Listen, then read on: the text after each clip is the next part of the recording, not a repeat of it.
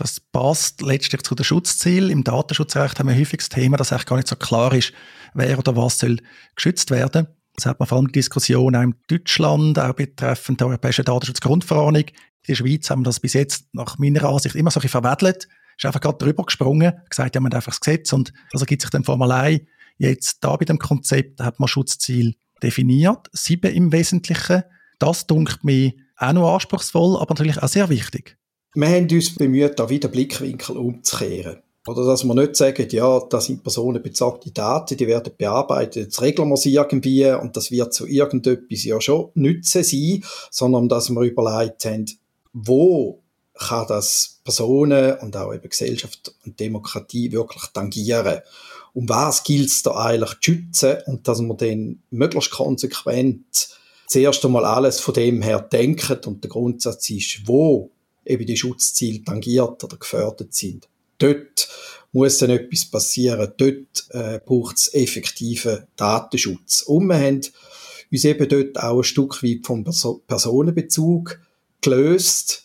Also wenn da beispielsweise mir soll Werbung ausgespielt werden über irgendein Gerät, dann interessiert es mich nicht sehr, ob jetzt die, wo das bearbeitet und schauen, ja, das geht jetzt auf das und das Gerät, effektiv wissen oder einfach herausfinden, wer ich bin. Sondern mir kommt es darauf an, ja, die zielen auf mich, wahrscheinlich auf gewisse persönliche Eigenschaften, die ich habe und Interessen, äh, zum genau mich jetzt mit der Werbung abholen. Und äh, weil ich tangiert bin auf diese Art und Weise, muss ich dann eben auch die entsprechenden Rechte haben, muss ich entsprechend geschützt sein.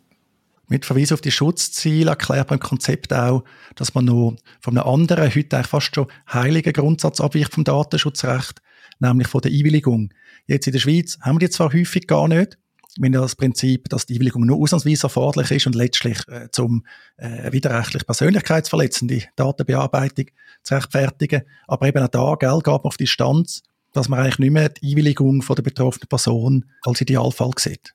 Wir denken, dass es ist eine Illusion, immer zu denken, die Einwilligung sei effektiv da, da werde bewusst gehen und es ist, wie du sagst, ja auch nicht so, dass die immer braucht. Auch in der EU braucht es die nicht immer. Also, zu denken, das finde ich dann nur dann statt, ist rechtlich auch nicht korrekt, sondern auch da probieren wir uns darauf konzentrieren, um was geht es denn wirklich? Um was sind die effektiven Mittel, dass ich doch den, den Schutz dann noch habe und auch nicht einfach preisgebe.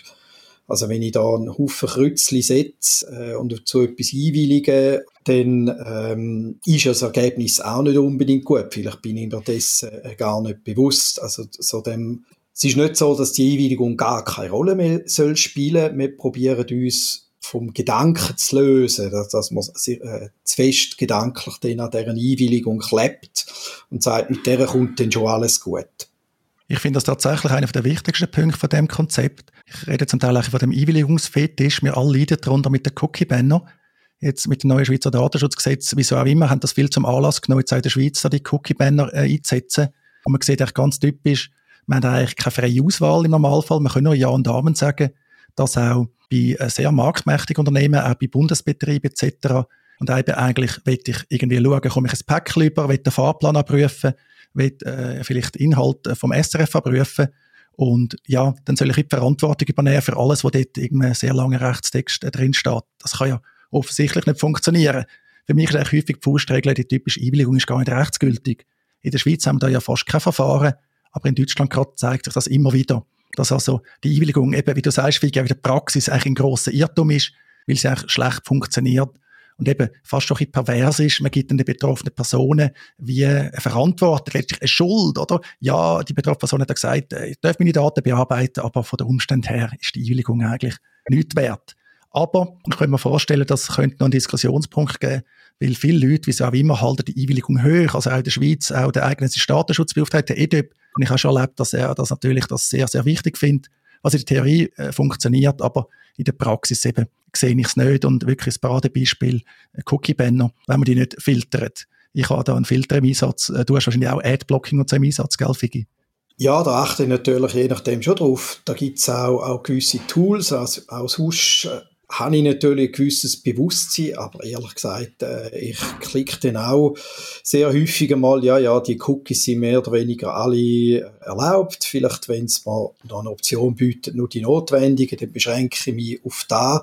Also auch da lasse ich natürlich viel durchgehen.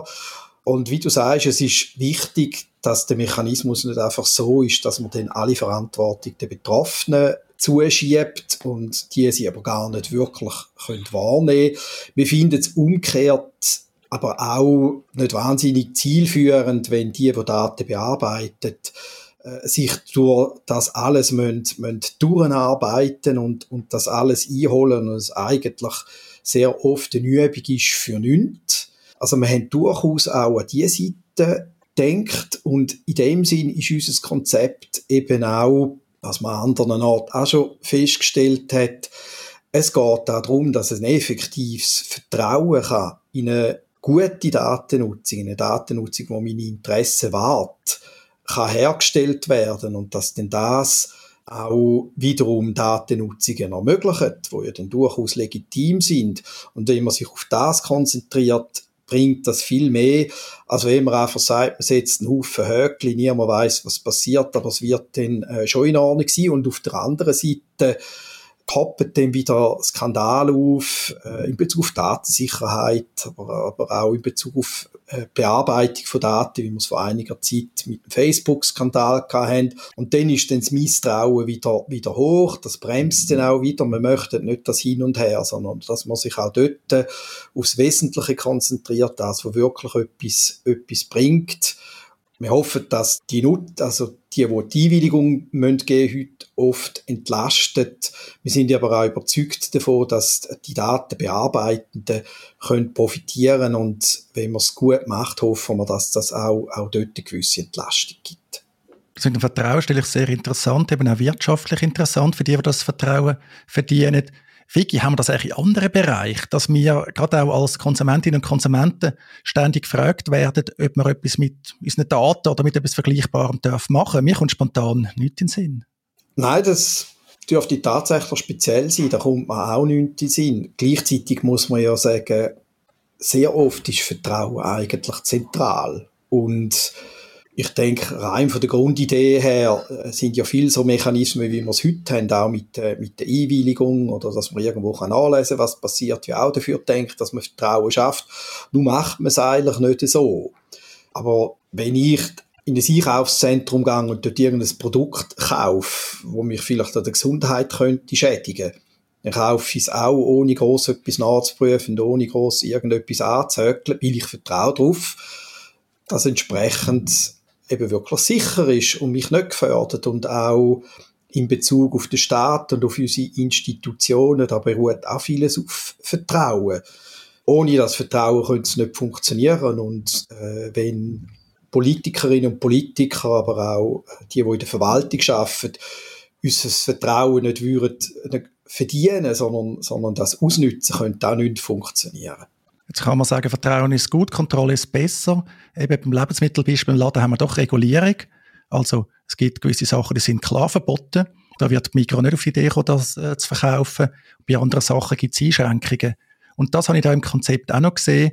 Es soll also Sachen geben, die sind absolut verboten. Also wirklich No-Gos, auch bei allem Vertrauen, das wird man nicht zulassen. Ein Beispiel, das da genannt wird, ist biometrische Massüberwachung. Ein anderes Beispiel, Social Scoring. Also da denkt man gerade an China. Ja, da gibt es gewisse Ansätze, da wo man von uns aus einfach mal festhalten, das geht absolut nicht. Da werden sich die Interessen nicht wahren lassen, das gibt dann eine derartige Schieflage, da muss man einfach mal festhalten, das geht nicht. Und in anderen Bereichen äh, ist es dann so, dort hängt es davon ab, wie es umgesetzt wird und dort hängt es auch von einer wirksamen Kontrolle ab. Und auch dort wollen wir etwas ändern. Heute könnte man ja im Prinzip vieles schon auch geltend machen, aber wenn jetzt das zum Beispiel gegen eine private Firma geht, dann äh, müsste ich die jetzt einklagen, wie sonst bei einer Persönlichkeitsverletzung mit dem ganzen Beweisrisiko und Kostenrisiko, wo mit dem verbunden ist. Und ich müsste da tätig werden und gut, der EDÖP, der schaut noch auf einiges, aber der kann auch nicht alles abdecken, der hat auch bloß begrenzte Kapazitäten und sonst ist das eigentlich recht beschränkt und da wollen wir analog, wie man sie in anderen Bereichen kennt, also nicht nur beispielsweise Lebensmittel oder also auch Heilmittel, Medikamente etc. oder wie man es auch mit einer FINMAT kennt im, im Finanzbereich oder mit einer WECO im, im Wettbewerbsbereich, wollen wir Möglichkeiten schaffen, neue, wo der Kontrolle und auch der Durchsetzung von Ansprüchen dienen hat man auch darüber nachgedacht, den kollektiven Rechtsschutz einzuführen, also Sammelklage und so weiter. Gerade auch als digitale Gesellschaft, die gibt es jetzt seit über zehn Jahren, seit mindestens 2011, wenn es mal recht ist. Also eigentlich wäre die digitale Gesellschaft prädestiniert, sich da einzusetzen, so wie man das im Umweltbereich zum Beispiel ja heute schon kennt. Richtig, das ist auch eine Überlegung, die wir uns gemacht haben, dass es in anderen Bereichen kollektive Durchsetzungsmechanismen gibt, zum Teil auch bloß im Ausland und in der Schweiz nicht, also dass sich mehrere Privatpersonen zusammentun und zusammen einen Anspruch können realisieren aber auch, was man insbesondere im Umweltbereich kennt, ein Verbandsbeschwerderecht, also etwas, was wir einführen das könnten äh, Konsumentenschutzorganisationen sein, aber ich denke, das kann tatsächlich auch eine digitale Gesellschaft sein, wo man kann sagen, die setzt sich schon lange genug für derartige Anliegen ein und vertritt direkt oder indirekt genug Leute, äh, dass man der so eine Stellung müsste einräumen. Um was wir uns auch überlegt haben, also es geht ja dann einerseits um, um Verfahren, die man vielleicht kann auf kollektiver Ebene anstrengen aber es geht auch um äh, Kontrolle, wo auch durch Organisationen oder Kollektiv könnte ausgeführt werden. Und auch da denken wir, wäre es gut, gerade im Bereich äh, KI, wenn äh, gewisse Organisationen oder auch, auch die Wissenschaftler einen Spezialzugang überkämen und wirklich mal irgendwo genauer können anschauen, was passiert da eigentlich, wie werden die Daten bearbeitet, wie funktionieren die Algorithmen und wo sind sie vielleicht auch problematisch.